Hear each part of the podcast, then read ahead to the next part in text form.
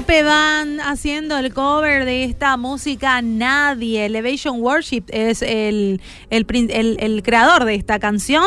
Y ahora en la versión de Agape Van que nos encanta también sonando esta banda nacional aquí. Bueno, yo te cuento que el pecado no perdona, pero Dios sí perdona.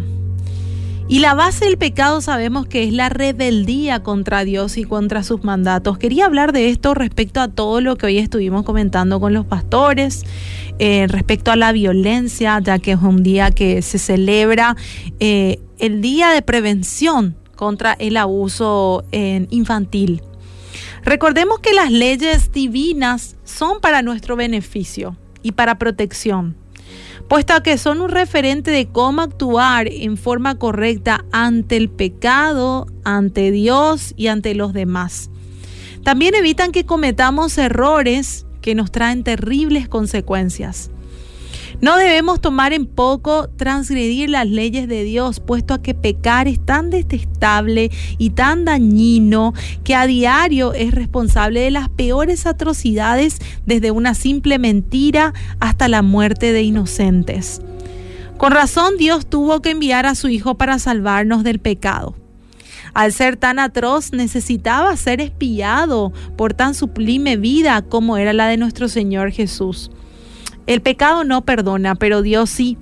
En Romanos 6:23 la palabra dice, porque la paga del pecado es muerte, mas la dávida de Dios es vida eterna en Cristo Jesús, Señor nuestro.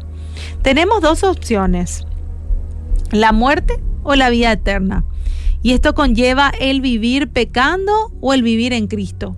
Bajo la gracia de Dios tenemos el perdón de nuestras faltas y la transformación de nuestro ser. Pero el pecado bajo cualquier situación no perdona. Por ello, no normalicemos el pecar, más bien guardémonos de cometer todo mal, desde los malos pensamientos hasta nuestras acciones erradas.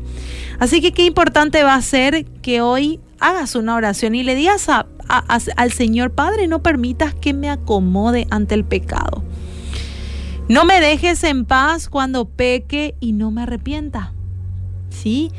Guarda mi corazón, límpiame de toda maldad, Señor. No, yo no quiero ser un esclavo del pecado, quiero ser libre en ti.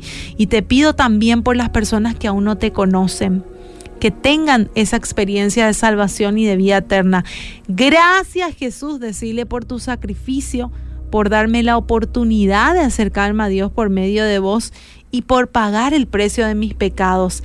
Te alabo y voy a poner todo todo de mi parte para serte fiel.